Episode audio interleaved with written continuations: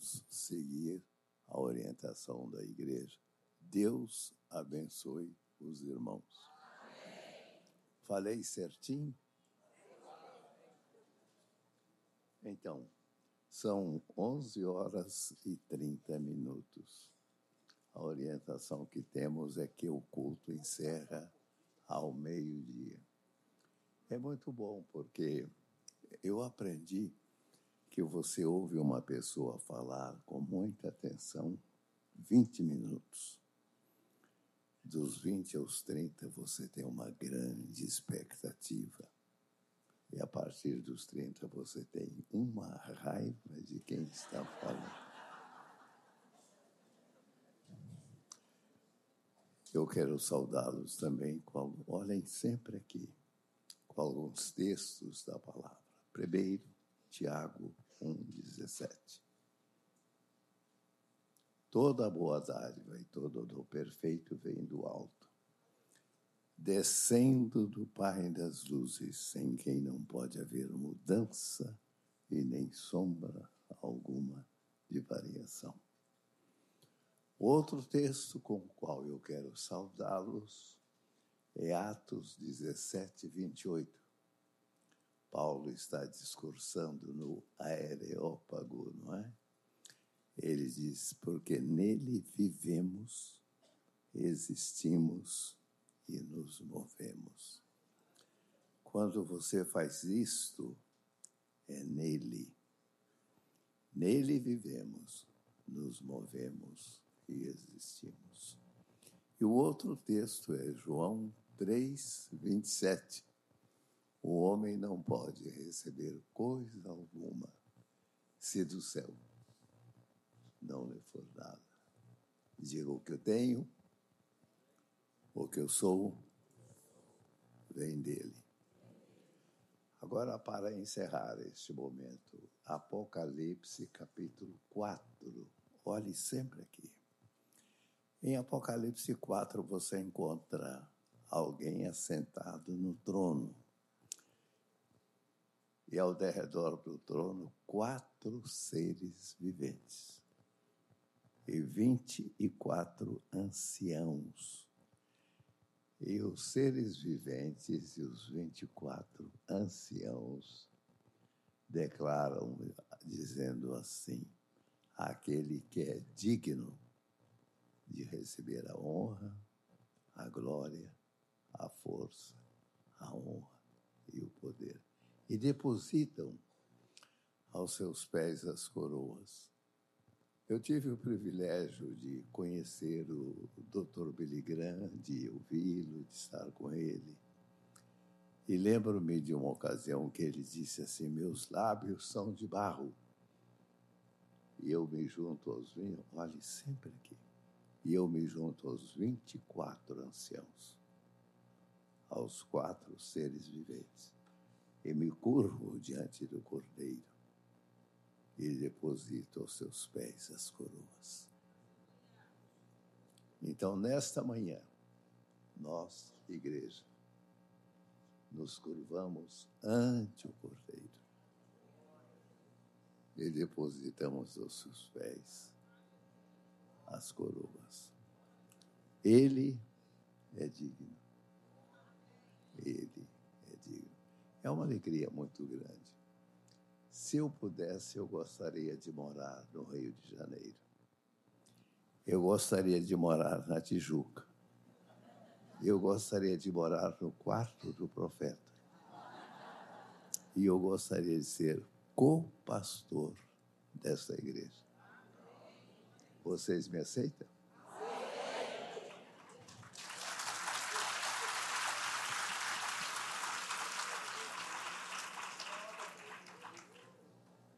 Que bom, já falei cinco minutos. Vamos abrir as nossas Bíblias para a leitura de três textos.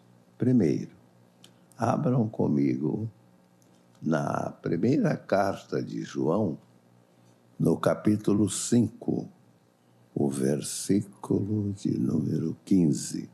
Encontraram? Primeira João, capítulo 5, versículo 15. O texto diz assim: E se sabemos que Ele nos ouve quanto ao que lhe pedimos, estamos certos de que obtemos os pedidos que lhe temos feito. Se você tem uma caneta, grife essa palavra sabemos. E se sabemos que ele nos diga, eu sei, que ele me ouve. Vamos repetir? Eu sei, eu sei. que ele me ouve. Esse é o primeiro ponto do sermão. Estamos ganhando tempo. Vamos para 2 Timóteo, segunda epístola de Paulo a Timóteo, capítulo 1, o versículo 12. E por isso estou sofrendo estas coisas. Todavia, não me envergonho, porque sei em quem tenho crido e estou certo de que Ele é poderoso para guardar o meu depósito até aquele dia. Diga, eu sei. Eu sei. Em quem tenho crido. Se lembra do primeiro ponto do sermão? Eu sei que ele me ouve.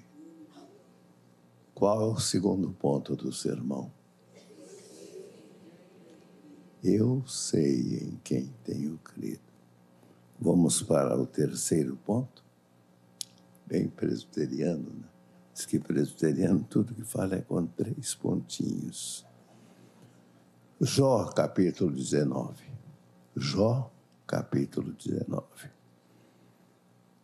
Olhe comigo verso 25.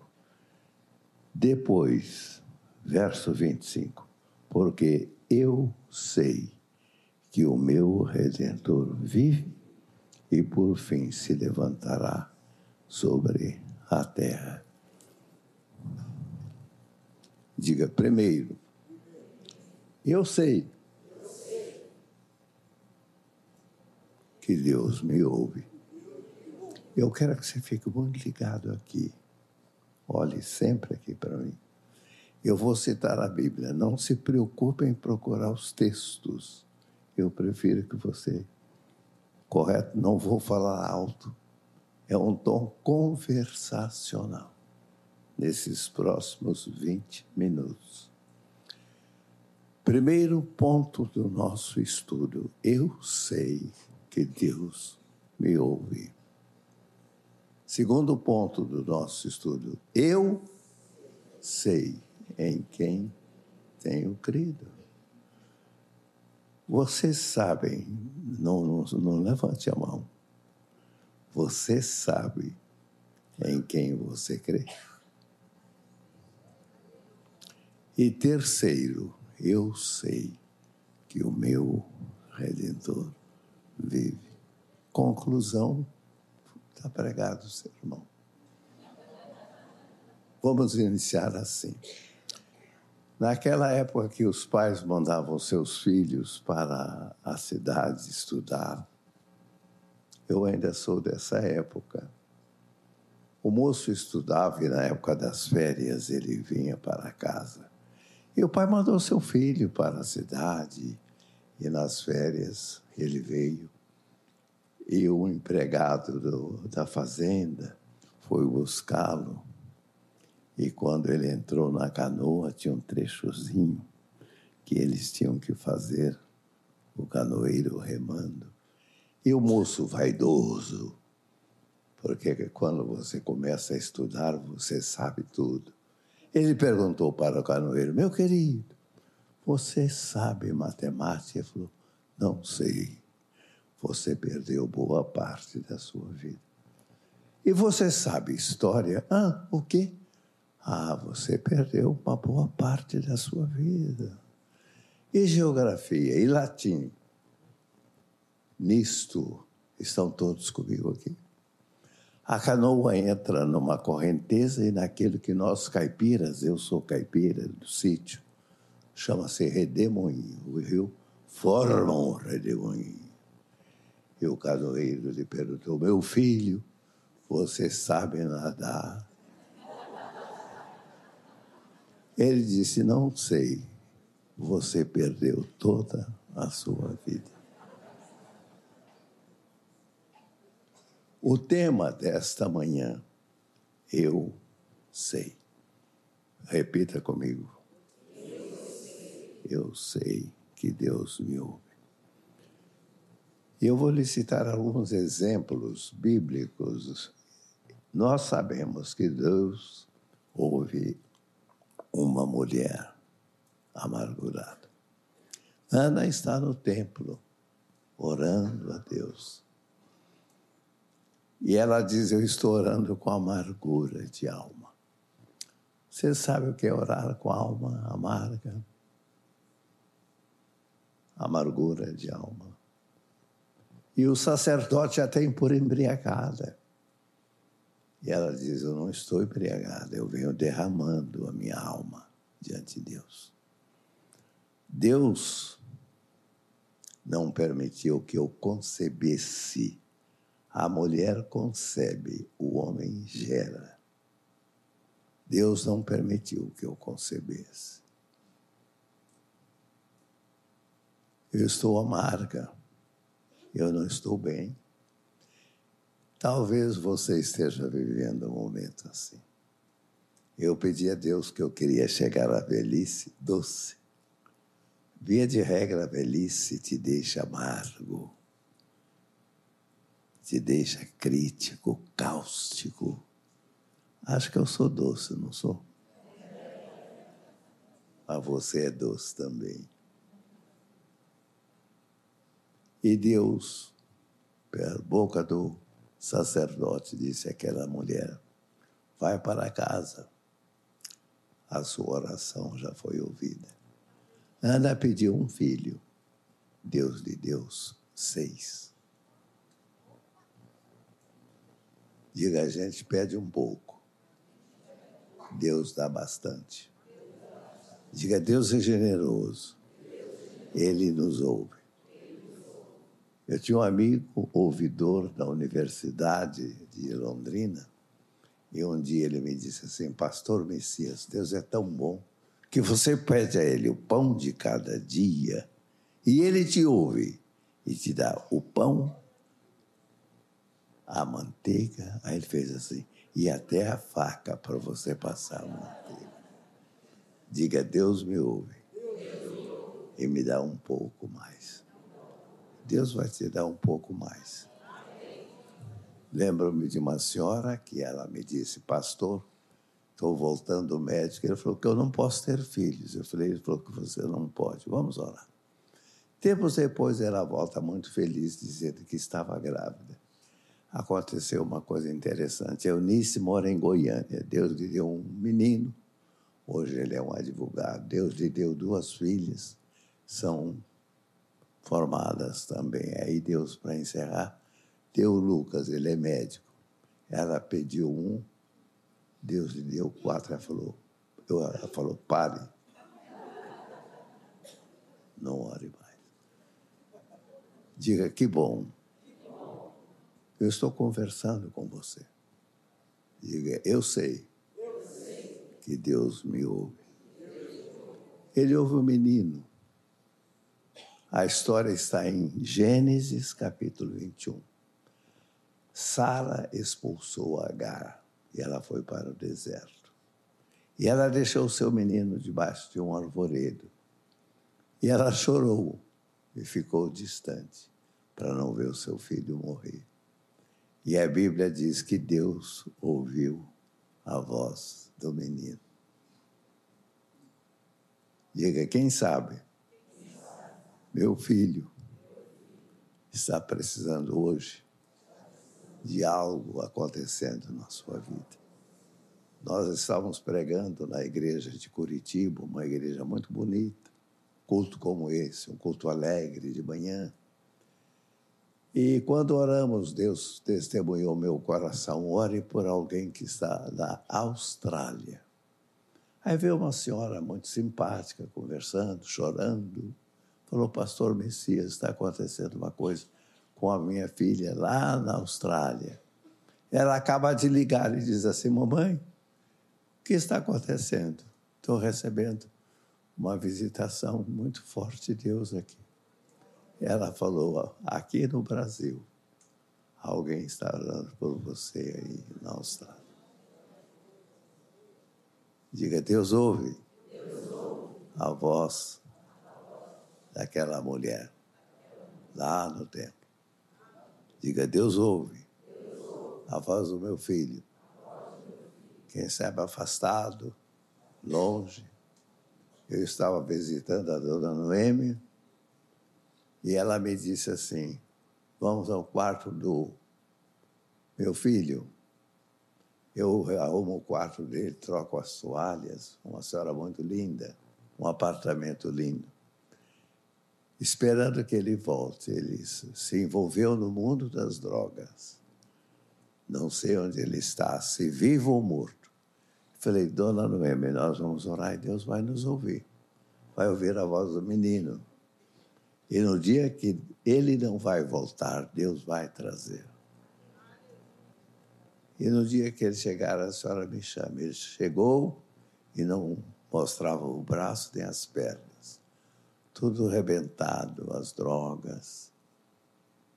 Diga, ele não voltou. Deus o trouxe. Deus já ouviu a voz do menino. Quando o rei Ezequias recebeu a notícia que ele ia morrer, Deus falou comigo dois dias antes da Vali morrer, falou, eu vou tirar a alegria dos seus olhos. E você não vai chorar. Interessante isso, né? Ezequias recebeu a notícia, falou, prepara a sua casa, que você vai morrer. Ele virou o rosto para a parede orou. Isaías 38, 5. O profeta voltou e disse: Ouvi a tua oração e vi as tuas lágrimas. Diga assim: Deus não só me ouve, mas Ele vê. Sabe aquela madrugada que você acordou, a fronha do travesseiro estava quente? você estava chorando, aquela lágrima Deus colheu nos seus odres e elas estão diante de Deus. Deus ouviu um profeta fujão lá do ventre do peixe. Olhe bem aqui, Jonas 2:2. Ele diz: Eu clamei do ventre do peixe. Como que Jonas estava no ventre do peixe? Não sei. Ajoelhado eu sei que eu não estava. De pé também não estava. Uma coisa eu sei: Deus ouviu a sua oração. Eu me lembro que no dia 7 de setembro de 1981, eu estava num país da África chamado Malawi. É o país onde David Livingstone deixou seu coração sepultado debaixo de uma árvore.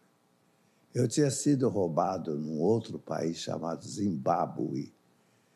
Eu precisava muito que Deus me ouvisse. Eu lembrei muito da minha família, lembrei muito do Brasil, eu estava muito aflito. Eu orei e Deus falou: acalme o seu coração. Eu abri a Bíblia e Deus me deu o texto, Salmo 34, verso 6 clamou esse aflito e o Senhor ouviu. E naquele dia veio a resposta. Terminou o primeiro ponto. Diga, eu sei mas eu quero que você não fale isso apenas verbalizando. Você fale isso crendo. Diga, eu sei, eu sei. que quando eu oro, quando eu oro. Ele, me ouve. ele me ouve.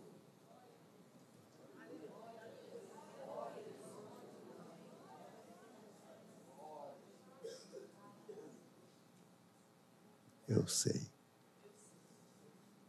Eu sei. Então fique calmo.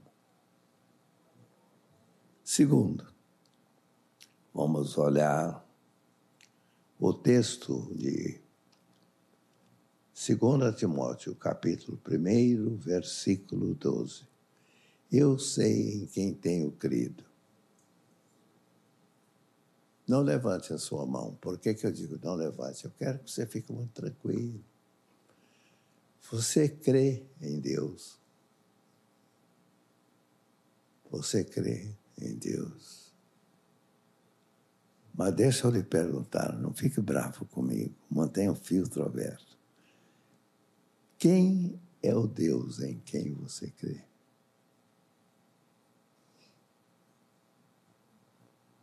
Minha mãe era analfabeta. Meu pai era um autodidata. Mamãe casou-se com 17 anos. Crente, batista, batista dos quatro costados. O papai, católico apostólico romano, devoto de São Sebastião. E mamãe falou com ele: São Sebastião, tira aquela imagem que está ali. Ele olhou para a mamãe e falou: Minha querida, no terreiro, quem canta é o galo, não é a galinha. Ela ficou quietinha. Mamãe teve 11 filhos. Quando nasceu o terceiro filho, papai a procurou e falou: Tire aquela imagem. Ela falou: Não, é seu santo de devoção. Ele disse: A partir de agora, eu não quero o São Sebastião, eu quero o seu Deus.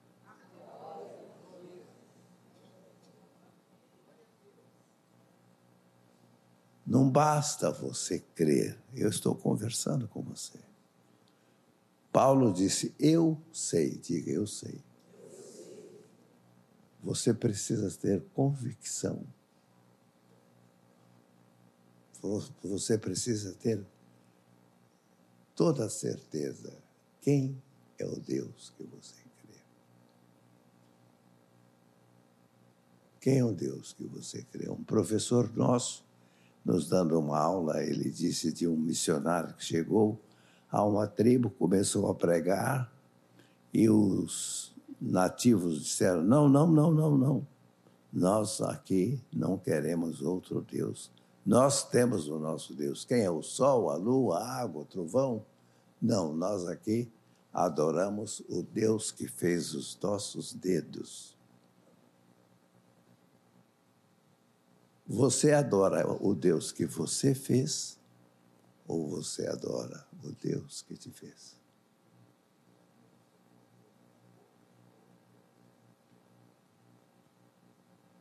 Você adora o Deus que fez os seus dedos. Eu tenho um amigo médico, cirurgião, ortopedista, catedrático, baiano, em Salvador. Ele me diz: quando eu opero uma mão, eu faço com muito cuidado o desenho da mão.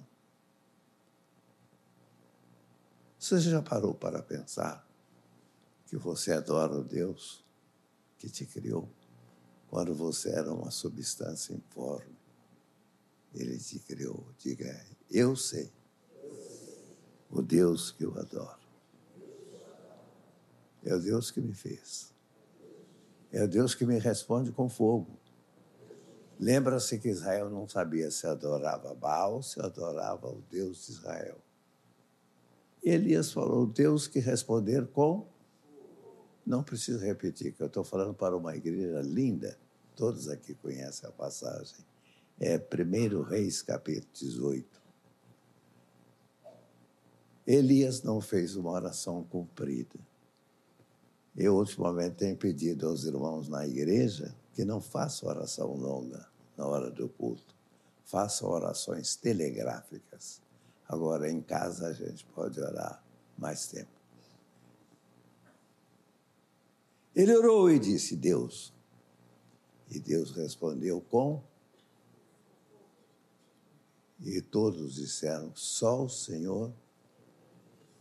Diga, Baal não é Deus. Diga, Deus é Deus. Eu sei o Deus no qual eu creio. Martinho Lutero teve depressão. Eu quero dizer uma palavrinha a vocês: não critique quem está com depressão. Eu não sou médico, não sou ah, terapeuta, eu sou só pastor, tá? Mas eu já tive depressão. E você não sai da depressão. Deus tira da depressão. E Martinho Lutero teve um período que ele entrou num processo de depressão. E a sua esposa, preocupada, um dia chegou à porta do quarto, vestida de luto, e ele a viu de luto e falou: Quem morreu? E ela disse: Lutero, o Deus de Lutero morreu. Ele, tu estás louca. Tu estás louca. Deus não morre. Ela falou, mas o seu Deus morreu. Eu quero te fazer uma pergunta. Como está seu Deus? A Segunda Grande Guerra gerou a teologia chamada a morte de Deus. Eu quero lhe dizer, Deus não morreu. E Lutero disse, tu estás louco. E a sua esposa disse, então você vai sair daí. Ele tomou banho, voltou à mesa, se alimentou e continuou o seu trabalho. Digo, Deus é em quem eu creio. É o Deus que está no trono. Digo, o trono não está vazio.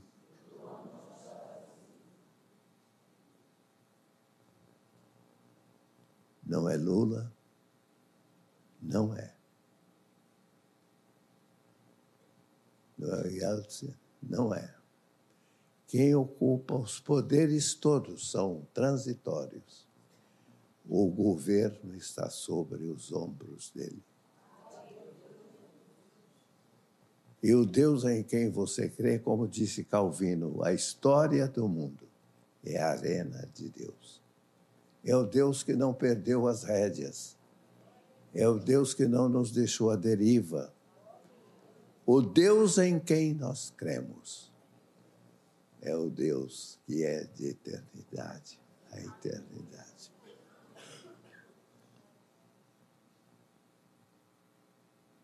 Vamos terminar. Diga, eu sei que Deus me ouve. Eu sei o Deus em quem eu creio. Diga, eu sei que o meu Redentor vive. Eu não vou ser dramático, eu poderia ser um artista aqui agora, fazer vocês chorarem, usar dos recursos da oratória.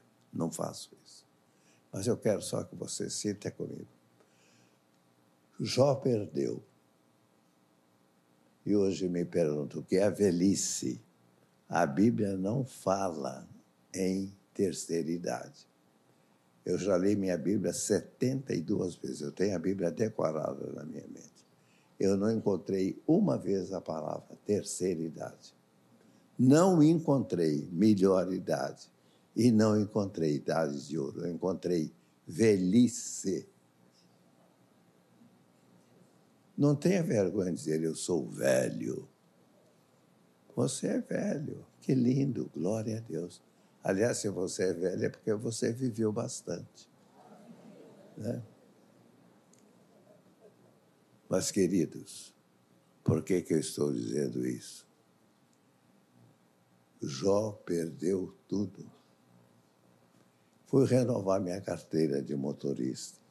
E alguns amigos falaram, senhor conseguiu? Falei, poxa, mas não é tanto assim também. Né? As pessoas me perguntam: o senhor ficou viúvo, mora só? Eu fico até sem jeito. Moro. O senhor não tem medo? Queridos, estou divagando agora um pouco. Né? Diga assim: Jó perdeu tudo. Tudo.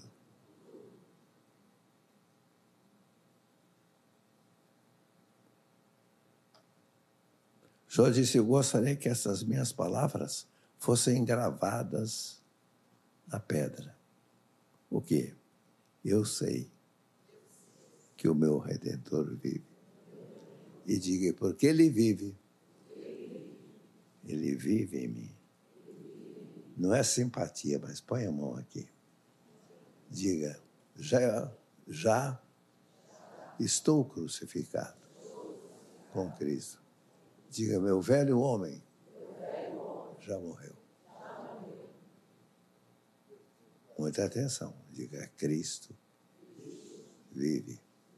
Stanley Jones chama isso de a divina invasão. Diga, meus tecidos minhas células, meus neurônios, meus ossos, toda a minha estrutura física, emocional, ela está debaixo do senhorio de Cristo. Não é autossugestão, mas você vai sair daqui saltando muralhas.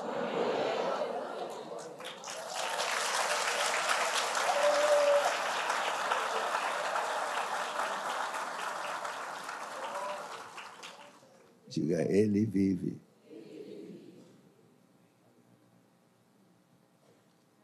As pessoas me perguntam como o senhor tem essa memória? Como o senhor viaja? Cada dia eu digo, Cristo. Uma manhã dessa eu fui abrir a janela. Quando eu vou abrindo a janela, ouço uma voz, não fiquem assustados. Presbiteriano tem experiência assim também. E a voz dizia assim: Avani está com Cristo. Isso é Filipenses 1, 23. Com Cristo. Cristo está com você. Isso é fantástico. Isso é fantástico.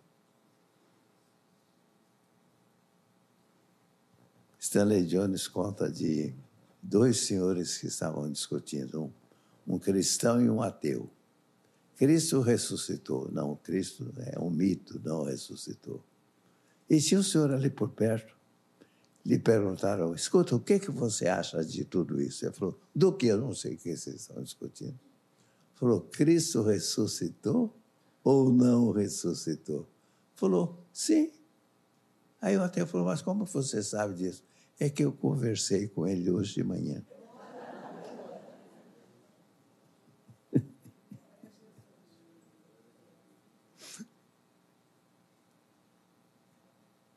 Diga, eu não preciso de provas.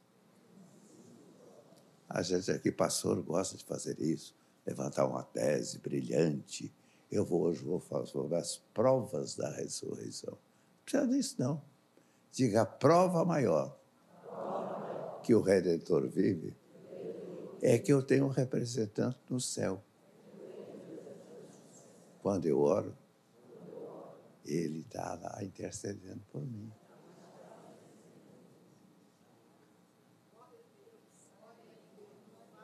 Diga, mas eu não só tenho ele lá no céu, eu tenho ele comigo aqui também. Um dia desse nós estávamos indo para Recife, eu já estava cansado. E no outro, já estávamos para chegar, eu orei, cantei, o avião não chegava. Nisso eu falei, ah, eu... Aí eu senti a presença de alguém aqui ao meu lado. Sempre que viajei com a Vani, ela viajava aqui na janela. Eu sinto muita falta nas viagens também.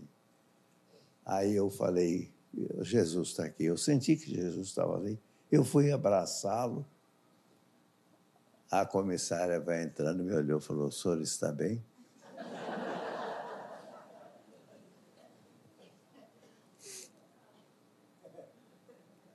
Italelé, diga assim. Diga assim: Eu não tenho dúvidas. Eu sei que o meu Redentor vive.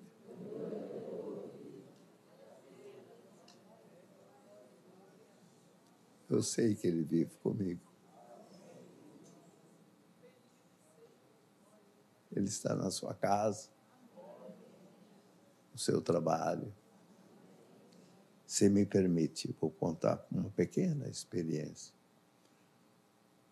Nós estávamos viajando para os Estados Unidos, eu não falo inglês. Fui fazer o check-in e me perguntaram, fumante ou não fumante? Eu falei, não fumante. Na hora que eu embarquei, eu pedi a Deus duas coisas. Eu fui bem específico. Falei, Deus, o Senhor me deu um bom lugar, mas não era a primeira classe, não era a classe econômica. O Senhor me deu um bom lugar e um bom companheiro de viagem. Quando eu entro no avião, aquele avião grande, bonito, sabe qual era o meu lugar? Tinha a poltrona do comissário e aquele espaço todo aberto e duas poltronas, uma para mim, outra para o meu companheiro de viagem. Aí eu estiquei as pernas, fiquei parecendo um, um pachá? Aí eu tinha feito outro pedido. Um bom lugar e um bom colega de viagem. Aí entra uma senhora com muitas bolsas, parecia uma árvore de Natal. Muito brava, não falando palavrões, mas muito brava. E ela falou: não queria me assentar aqui porque eu sou fumante. Eu falei: a senhora fique calma, eu posso levá-la. Quando a senhora quiser fumar, eu te ajudo. Eu falei: tá bem. Mas eu estou preocupada porque ao entrar no avião quebrei meus óculos. E eu sou míope, não estou enxergando bem. Fique calmo. Mas eu falei, Deus, o senhor ouviu 50% da minha oração.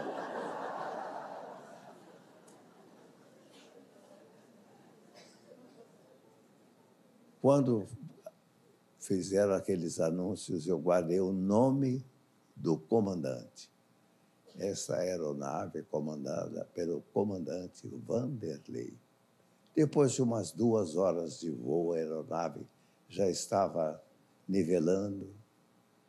Eu vejo, vem passando pelo corredor dois senhores e na lapela do paletó de um deles, Vanderlei. Eu falei, comandante, bom dia.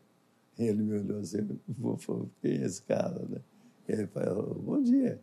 Eu falei, senhor, aqui não é seu lugar, comandante.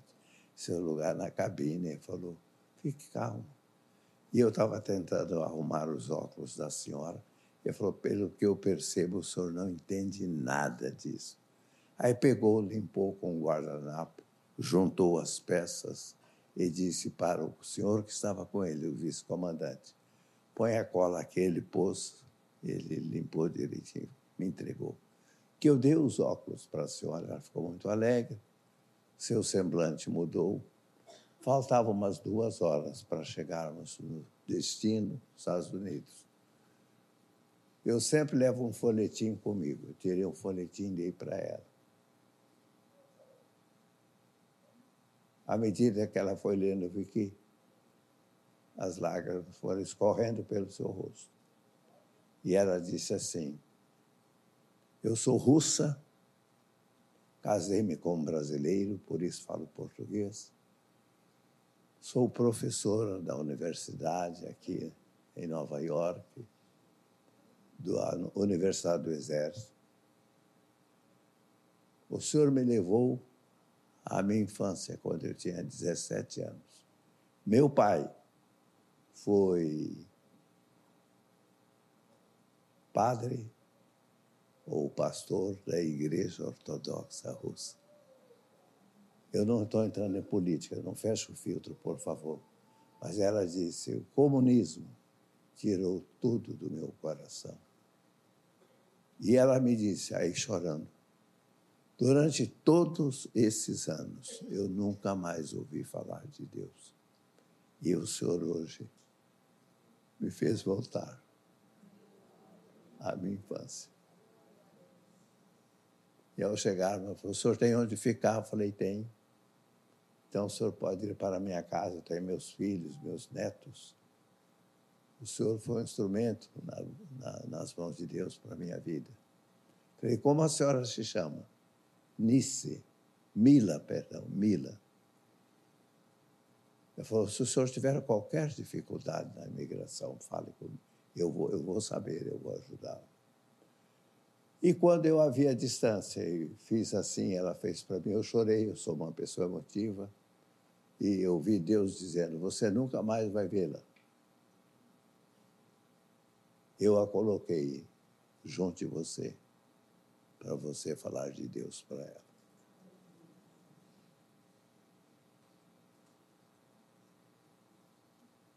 Às vezes Deus faz isso, né? Eu queria terminar essa palavra. Foi muito bom estar aqui. Fique muito calmo. É, Deus me deu um presente. Eu, eu precisava abraçar o pastor Paulo Brito. Eu precisava. Não, ouça.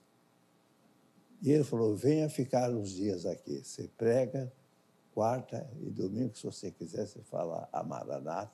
Eu estava pedindo que ele deixasse eu falar aqui. Eu estava louco para ver vocês. Mas eu quero agradecer primeiramente a Deus.